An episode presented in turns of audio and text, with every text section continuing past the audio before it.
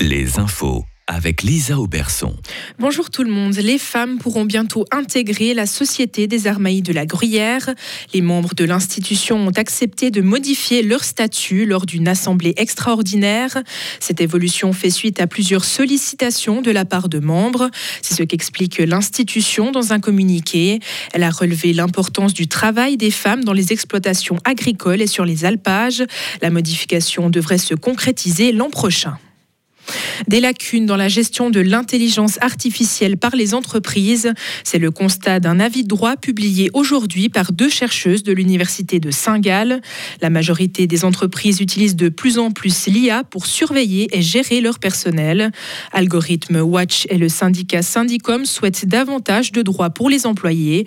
Ils devraient notamment pouvoir s'opposer à l'utilisation de l'IA par leurs employeurs en cas de dérive. La présidente de la protection suisse des animaux veut rester en poste malgré les critiques. 22 sections demandent une assemblée extraordinaire pour voter la destitution de Nicole Rook. C'est ce qu'écrit le Sonntagsblick. La présidente est critiquée pour sa manière autoritaire et peu transparente de diriger. Elle aurait aussi annulé une assemblée prévue début novembre, ce qui aurait déplu à plusieurs sections. La manifestation interrégionale pour la paix aura-t-elle lieu? Elle doit se dérouler début décembre à Berne, mais les autorités de la ville ont interdit les manifestations au centre-ville jusqu'à Noël. Les organisateurs de l'événement ne comptent pas se soumettre à cette décision. Ils déposeront demain une demande auprès de la ville.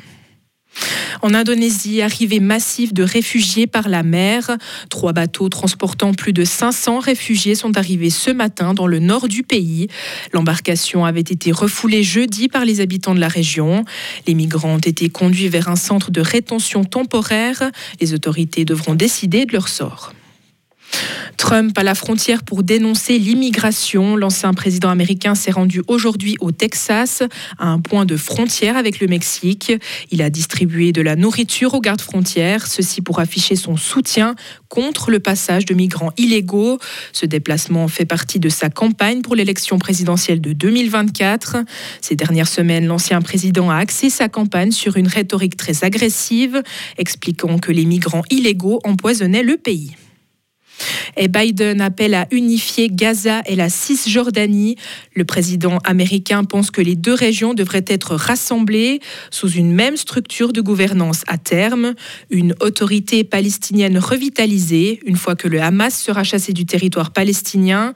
Le premier ministre israélien Benjamin Netanyahou n'est pas tout à fait du même avis. Il avance que l'autorité palestinienne ne sera pas capable d'assumer la responsabilité, la responsabilité de Gaza. Retrouvez toute l'info sur frappe et frappe.ch. La météo avec l'IRT Automobile, votre partenaire Mercedes-Benz à Payerne, là pour vous depuis 1983 pour ce début de semaine, ça reste un temps bien variable avec des températures comprises entre 7 et 11 degrés pour aujourd'hui. Demain, il va faire de 6 à 8 degrés. On risque quelques gouttes, en tout cas pour ce début de semaine.